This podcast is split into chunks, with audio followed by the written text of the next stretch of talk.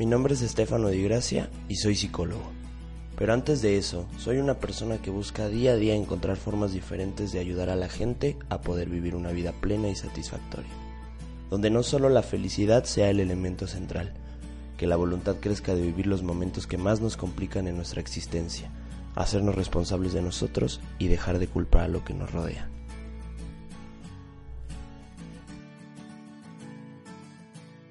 Bienvenidos amigos al ya cuarto episodio del podcast. Eh, vamos muy bien. Déjame decirte que los comentarios que he leído últimamente han sido bastante positivos y específicamente quería hablar de eso. Fíjate que si tú me escribiste en relación al episodio pasado, me da gusto que lo hayas hecho porque me di cuenta que sí logré el objetivo en ese episodio, sí logré que fueras más reflexivo, que fueras más profundo y que te dieras cuenta que algo estabas haciendo mal y que necesitas cambiarlo. Entonces estoy muy contento. Eh, ¿Qué otro asunto general les tengo que dar? Ah, para los que me escribieron que había estaticidad en el, en el micrófono, ya lo pude solucionar. Todo tiene que ver con la laptop y no sé, estas ondas estáticas que solamente los ingenieros en audio y toda esta onda matemática conocen. Entonces, si había este ruido, ya no va a estar más porque ya logré solucionarlo y créeme que fue de la forma más sencilla y chistosa que algún día se las contaré. Eh, también quería preguntarles, a ver, ¿qué les parece esta idea? ¿Quieren que sigamos con el episodio semanal, o sea, todos los lunes, o quieren que metamos uno entre semana? Puede ser martes, miércoles o jueves, o sea, va a ser así como eh, random en ese sentido. Entonces, si nada más te gusta que, que, aparezca una vez a la semana, escríbeme, o sea, dime, oye, güey, no te pases, solo una vez a la semana. O si necesitas un poquito más, escríbeme y hazme saber tu, tu opinión. También quería mencionarte que estoy trabajando arduamente en encontrar una forma en la cual, más allá del podcast, puedas seguir ayudándote y cumpliendo tus objetivos en la vida y centrándote más y equilibrándote más y también generar una comunidad de ayuda mutua. Entonces, estoy pensando la idea, estoy trabajando en ello, créeme que en cuanto la tenga, lo voy a hacer. También quiero saber tu opinión, si tienes alguna idea, si tienes alguna situación en especial en la que quieras colaborar o me puedas ayudar en esa forma, estoy abierto a, generar un equipo. Entonces, por favor, si, si hay algo en tu cabeza o algo sabes, escríbeme. Bueno, pues vamos al episodio de hoy. El episodio de hoy tiene que ver con la negación a sí mismo. Eh, primero quiero puntuar y recalcar que independientemente de todas estas ondas de autoayuda y autoestima y motivación, muchas veces cuando ocupan el término negación a ti mismo tiene que ver casi, casi, casi, casi con que no te aceptas y no te gusta como eres. Sí, pero no del todo. Porque déjame decirte que en la época en la que vivimos la motivación y la autoayuda te dice tal cual. Te niegas a ti mismo, no te aceptas, cambia. Ve por lo que quieres, sé mejor. Sí, pero no del todo, o sea, tampoco puedes tirar todo por el caño, ¿sí me entiendes? Y creo que eso es lo importante y lo que quiero recalcar hoy. Negarte a ti mismo y aceptarte a ti mismo no tiene que ver tal cual de que no eres feliz como eres. Tal vez lo eres, pero no te estás dando cuenta. O no estás aceptando cosas que ni aunque le muevas, puedes dejar. Entonces, sí quiero puntuar eso porque vivimos una época en que el optimismo y la motivación y el cambio, el autoayuda es casi casi Deja de ser quien eres y conviértete en alguien nuevo. Y sigue tus emociones y sigue lo que quieres y sigue toda esa parte. No, a ver, ojo, si está bien, hay una parte muy importante en la vida en la que te tienes que hacer caso y seguir lo que quieres, pero hay otra cosa, hay otra parte en la vida en la cual no puedes dejar de desatender aunque no te llene o no te guste. Entonces, si eres de esas personas que vive al día tal cual piensa, siente y, y quiere, ojo, porque finalmente vas a terminar sin nada. Porque déjame decirte que las responsabilidades de la vida, aunque no te gusten, te van generando una estructura y unos cimientos en tu vida. Entonces tampoco puedes abandonarlas así por así. Eventualmente podrás hacerlo, pero vas a tener que llevar un proceso y en algún momento te vas a tener que involucrar con ellas. Entonces deja de creer que la vida funciona así. Va. Eh, la radiografía que hice para llegar a esto tiene que ver muchísimo con los excesos en la vida. Y tal vez si me estás escuchando y me conoces en otros ámbitos de la vida, vas a decir, ay, no seas hipócrita porque tú eres bien eh, sobrepasado y fiestero. Sí lo soy y créeme que estoy trabajando y créeme que esto me ayudó muchísimo para darme cuenta. Porque déjame decirte que esto fue un proceso personal. Yo he estado en esta onda de ir avanzando e, y me fui dando cuenta que no lo estaba haciendo porque estaba olvidando cosas en mi vida que tenía que tomar. Entonces, si hoy tú eres una de esas personas que se la viven echando desmadre, que se la viven en excesos, que se la viven perdiendo el tiempo, eh, a lo mejor tal vez no en el antro o en las pedas, pero a lo mejor te la vives perdiendo el tiempo en los videojuegos o haciendo cosas que no te traen nada a futuro, hay mucha negación en ti. ¿Y por qué? Eh, para los que leyeron El laberinto de la soledad de Octavio Paz, se van a acordar de un capítulo que se llama La fiesta y otros muertos, o no, no recuerdo cómo era.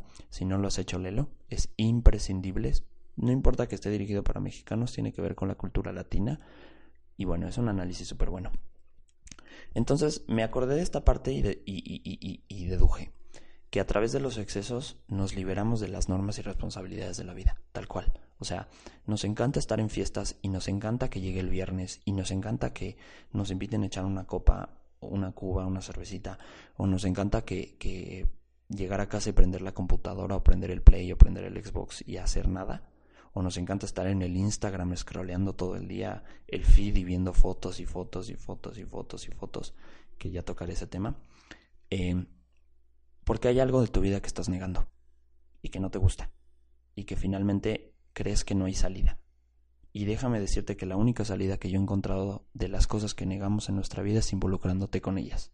O sea, tal cual. Acuérdate que todo es em, temporal en esta vida, decían los budistas. Entonces, esa responsabilidad o esa actividad o esa situación que no te está gustando en tu vida tiene que ver muchísimo que crees que no hay salida. Y sí va a haber, pero involúcrate en ella. Comienza, desarrollala y termínala, tal cual. Así es esto. No creas que así vas a vivir, que ese estado de negación de vida va a ser todo, todo, todo, todo, todo, toda tu existencia. O sea, va a estar toda, toda tu existencia. O sea, claro que no. Por supuesto que no. Pero déjame decirte que si no lo estás atendiendo, te pongo un cero terrible. Deja de hacerte güey. O sea, deja de hacerte güey. Conozco mucha gente que le va muy bien en la vida, pero que aún así no lo atiende y créeme que vive muy infeliz. Y tú dices, güey, o sea, tienes todo y, y, eres infeliz. Sí, porque no está viendo sus responsabilidades y porque no se da cuenta que involucrándose con ellas va a encontrar una felicidad más duradera. Yo me he topado con gente que cree que en la fiesta y que en los desmadres y que en el exceso y que en la hueva y en, el, en la sedada del mundo a través de las redes sociales va a encontrar felicidad. Tal vez la encuentra, pero créeme que dura 15 minutos, ¿eh? Y si quieres una felicidad verdaderamente duradera, involúcrate en lo que te hace crecer, en lo que te hace grande, en lo que te logra cumplir tus sueños, aunque sea difícil. Hay gente que está trabajando en un lugar donde no le gusta o está pasando un momento de su vida que no le es placentero y cree que por eso se va a tirar a olvidarse de eso, en los excesos y en las irresponsabilidades. Y déjame decirte que no. Como te dije, todo es, todo es temporal. Entonces, involúcrate en ese trabajo que no te gusta porque seguramente estás ahí porque lo necesitas. Y porque a lo mejor hay alguna parte de ese trabajo que no te gusta o de esa situación que no te gusta que te va a hacer crecer y que es parte de tu proceso. O sea, hay gente que, por ejemplo, sufre una ruptura amorosa y se tira al desmadre y se tira a la hueva y todo se nubla. Güey, es parte de tu crecimiento. Entonces vívelo, pero no dejes tus responsabilidades atrás porque eso te va a hacer crecer y vas a llegar con la experiencia de una ruptura amorosa a tu trabajo y vas a crecer más, pero no te desinvolucres. O sea, yo conozco gente que espera que nada más llegue el viernes, llegue la tarde para perder el tiempo y no es así. Yo soy de esas personas a veces. Yo o me perdía en las fiestas, o me perdía en los excesos, o me perdía en los videojuegos, por ejemplo. Me encantan, ¿eh? No lo he dejado de hacer, pero me he dado cuenta que hasta eso debe de tener un límite y también tiene sus ciertas responsabilidades. A ver, tal cual. Todos, y sobre todo los hombres que somos los que más estamos involucrados en esa parte, buscamos a través de los videojuegos lo que no estamos alcanzando en nuestra vida. Tal cual. Fíjense cómo es el sistema básico de un videojuego. Eres un personaje, pasas una aventura, consigues un objetivo y creces Así es la vida, güey. O sea, tal cual, eres un personaje, estás en un nivel, tienes que pasarlo para pasar al siguiente nivel consiguiendo un objetivo y esforzándote y sufriendo. Solamente que aquí nada más tienes una vida, ocúpala bien.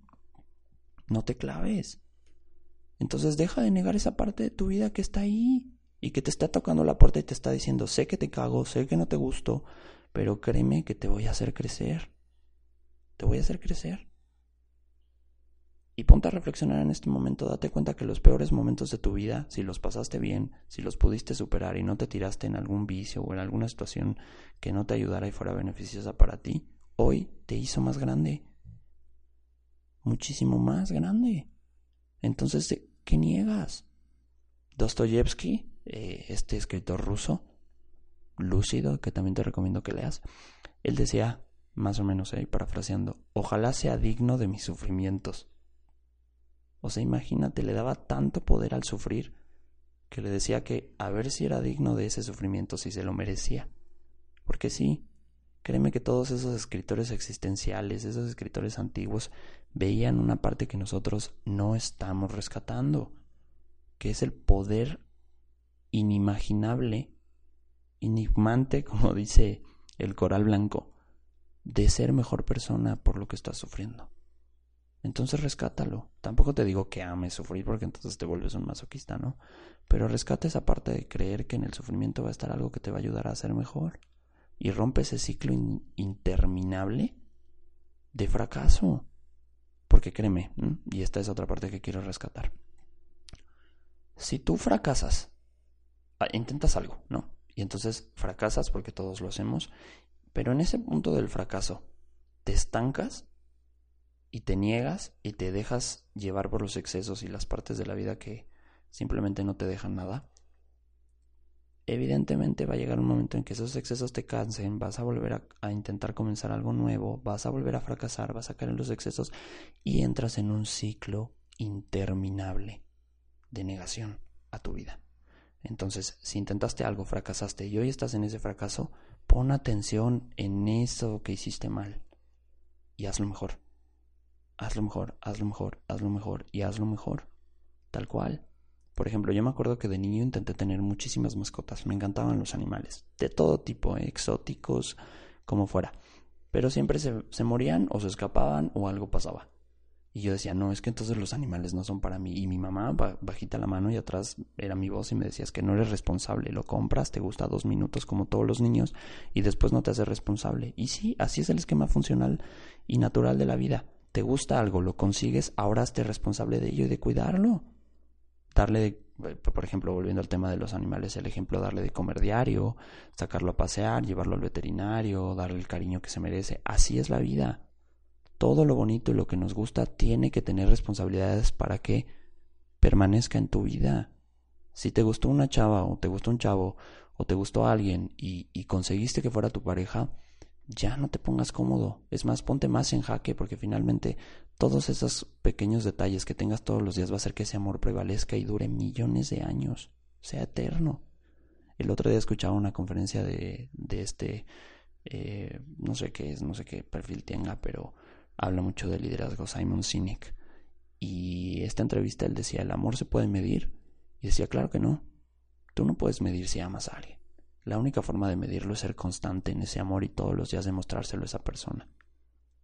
Entonces, todo lo que te gusta en esta vida y hoy lo elegiste, hazte responsable y así vas a dejar de negarte a ti mismo. ¿Y cómo te vas a dar cuenta qué es lo que sí quieres y qué es lo que no quieres? Tal cual. Estos dos puntos. Si hoy haces algo y al principio no te gusta, tal vez en el desarrollo no te gusta, pero al final te sientes súper contento y súper lleno y emancipado y toda esta parte, es para ti y te va a dar sentido. Pero si e, estás haciendo algo y te hace sentir mal al principio, en el desarrollo y al final, déjalo ya. Deshazte de él.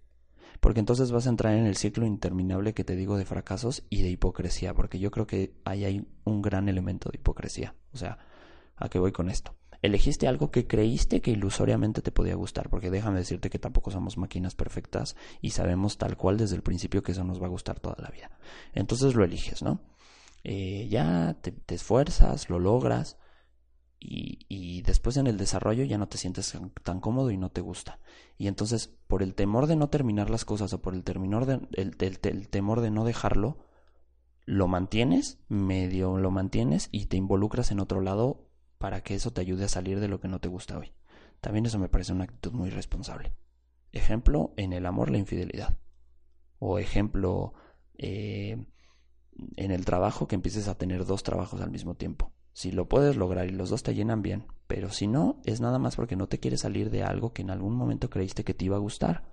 Entonces, hazte responsable y déjalo y ve a conseguir lo que si quieres. Está bien. Como te dije, no somos máquinas perfectas, entonces nos podemos haber ido con la ilusión de que me pudo haber gustado, pero a la larga ya no, entonces déjalo, tal cual. Entonces, pon atención en esa parte de tu vida en la cual estás ignorando y te estás yendo por los excesos y las irresponsabilidades. Y ojo, no quiero que todos moralistas se pongan en la situación de decir, eh, hoy no, las fiestas están mal o los excesos están mal. No, digo que es una parte perfecta para recrearse y, y sedarse un ratito de las responsabilidades y el estrés de la vida. Síguelo haciendo, pero no te excedas.